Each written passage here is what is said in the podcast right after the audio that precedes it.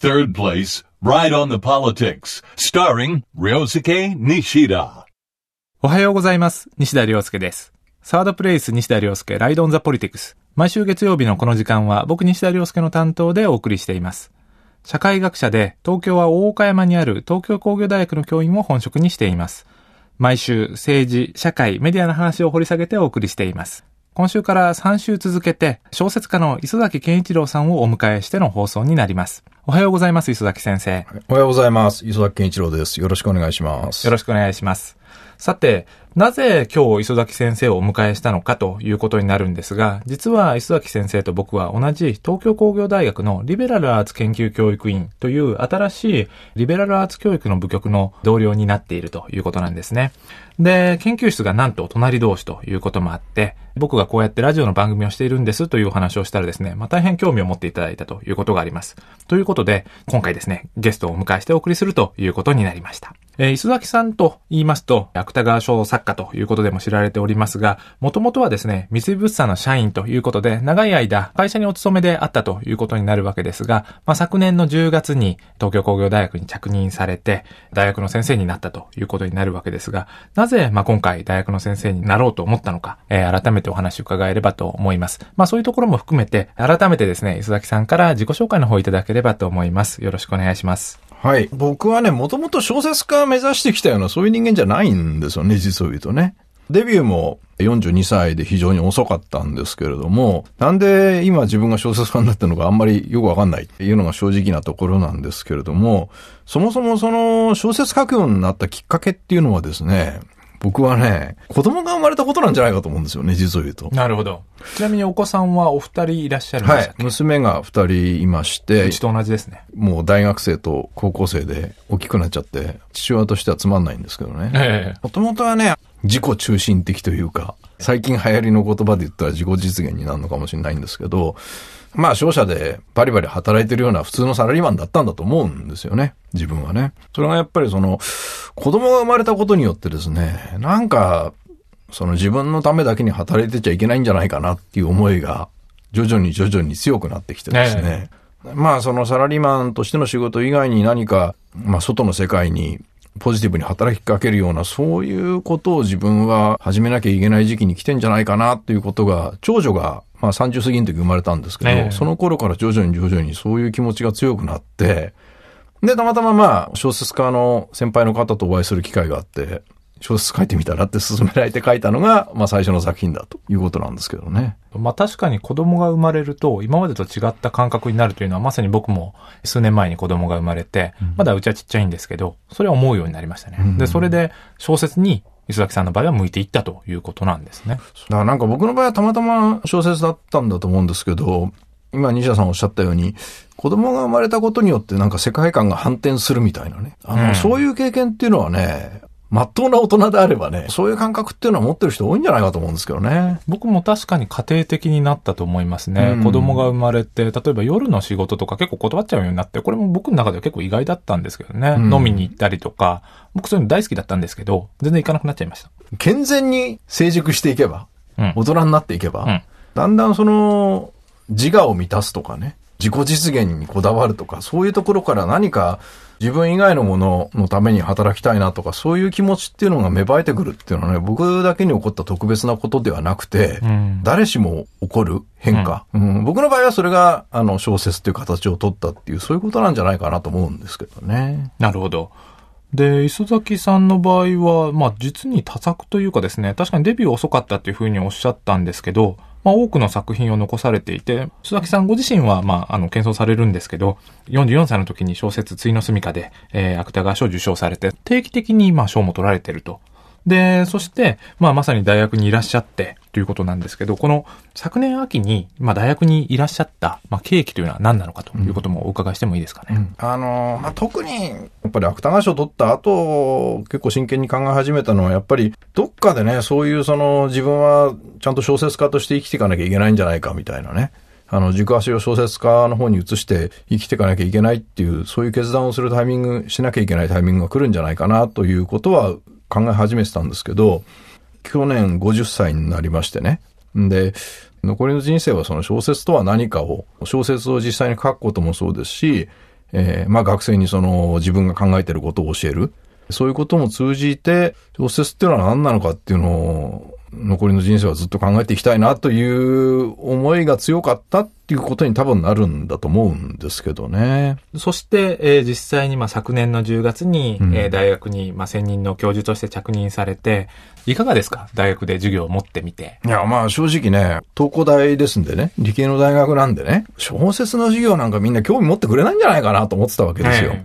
ところがですね、実際にまあ僕、授業を始めたらですね、これはその 自分が所属している大学の学生だから、ひいき目に見てるわけでも何でもなくですね、意外に僕はあの、理系の大学の方が小説のセンスがある子がいるんじゃないかなという気がしています。あの、過去に大学の文学部なんかでね、単発の講演とかもやったこともありますし、ええまあそういうとこで文学部の学生なんかとも話したことあるんですけれども、逆にね、僕はあの、その小説を専門に研究してる学生っていうのは、小説に対する盲目的なリスペクトが強すぎて、型にはまった考え方をする傾向が強いんじゃないかなと。それに比べてやっぱ理系の子たちっていうのは、発想が自由だし、え非常になんていうかな、原理的に考えるっていうか、根本に立ち返って考えるから、結果的には作品としては面白いものが書ける？可能性を秘めた若い子たちなんじゃないかなという気がしますね。確かに今磯崎さんおっしゃったように、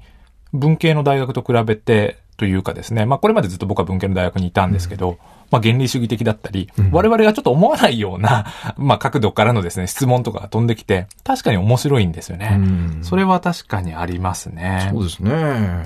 それで、まあ、ここで曲をお送りしたいと思うんですが、実は音楽にも、まあ、造形が深い磯崎さんの選曲でお送りしたいと思っています。どんな曲なんでしょうか？はい。とまず1曲目かけていただくのは、あの、テデスキートラックスバンドというですね、えー4月に来日した、デレクトラックスっていうね、ギタリストがフロントマンを務めるバンドの、えーニューアルバムの、あの、Let Me Get By っていうアルバムから、Don't Know What It Means っていう曲なんですけども、このテデスキートラックスバンドっていうのはですね、あの、ギタリストのデレクトラックスっていう人がフロントマンを務めるバンドなんですけどね、このデレクトラックスっていう人がですね、すごく伝統的なブルースなんかも演奏するんですけども、その伝統の上に立ちながらね、なんか更新し続けるっていう、このスタンスはね、本当リスペクトですね。偉い。磯崎さんも小説でそれをなさろうとしている。僕は、うん、こういうアーティストでありたいっていう、そういうタイプのギタリストですね、彼はね。じゃあ、改めて、えー磯崎さんから曲紹介の方をお願いします。はい。テデスキトラックスバンドのえー Don't Know What It Means という曲をお願いします。Third place, Ride on the Politics, starring Ryosuke Nishida.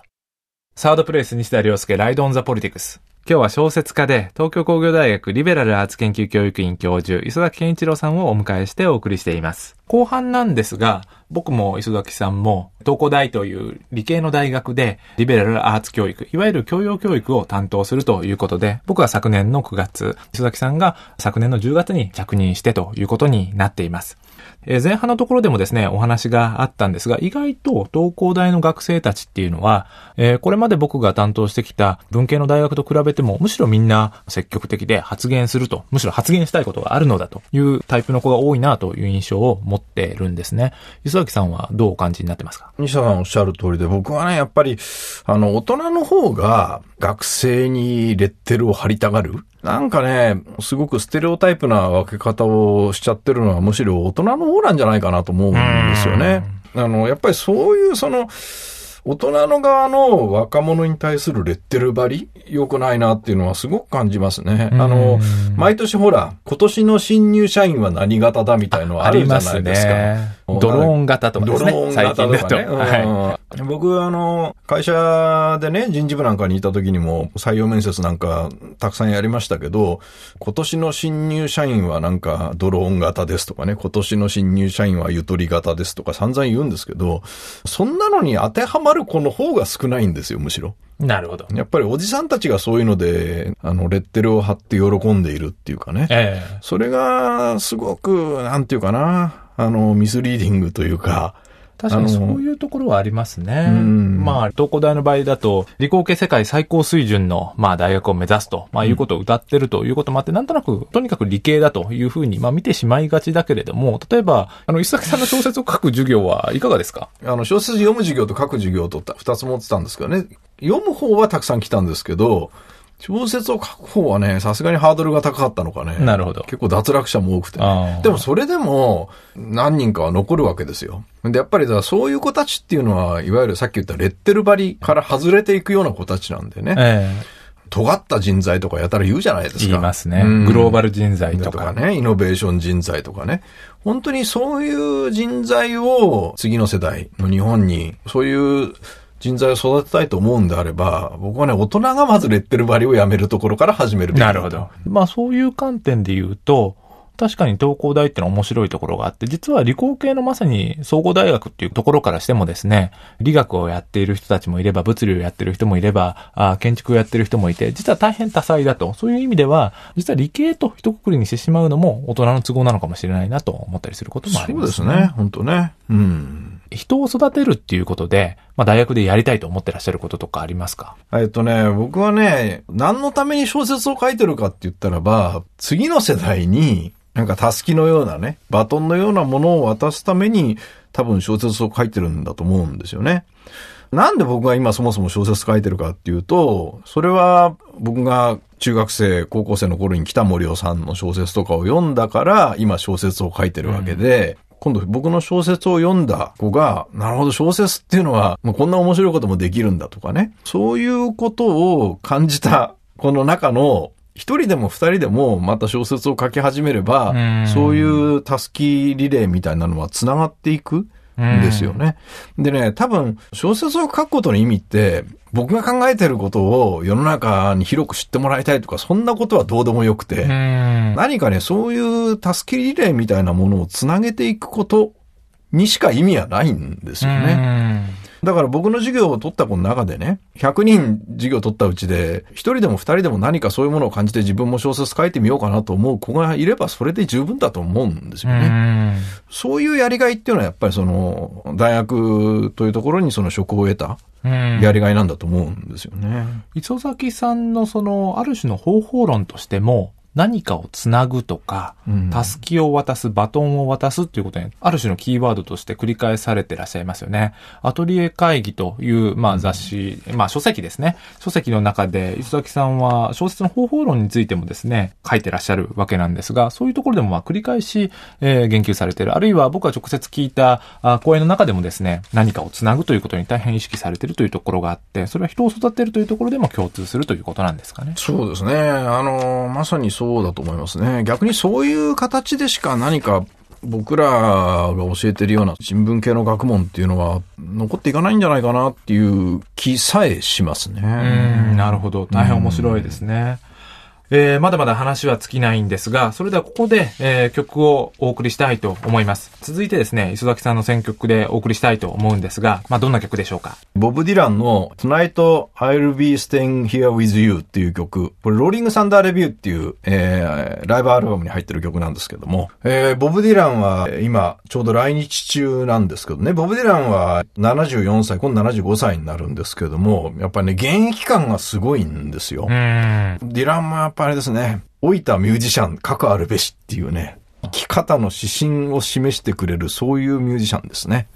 なるほど。それでは曲を聴きながらですね、えー、ここで磯崎さんとはお別れしたいと思います。今日のゲストは、えー、小説家の磯崎健一郎さんでした。また来週もよろしくお願いします。はい、ありがとうございました。Third place, Ride on the Politics, starring Ryosuke Nishida. サードプレイス西田亮介ライドオンザポリティクス。まもなくエンディングです。今日は小説家の磯崎健一郎さんをお迎えして対談形式でお送りしてきました。僕と磯崎先生は、あまさに研究室が隣同士だということもあって、普段からこういう話をしてたりもするんですが、改めてこうしてですね、えー、お話をお伺いすることができて、僕としては大変楽しかったです。来週も引き続いて、磯崎さんと僕の対談形式でお送りしていきます。最後にお知らせです。4月の10日に、えー、僕の新しい書籍、マーケティング化する民主主義がイーストプレス新書の方で発売されました。まあ、好評発売中ということですので、書店で見かけたらぜひ手に取っていただければと思います。他にもですね、最新のお知らせの方、えー、あるんですが、えー、ブログやツイッターなどをチェックしていただければと思います。サードプレイス、西田亮介、ライドオンザポリティクス。お相手は西田亮介でした。それではまた来週この時間にお会いしましょう。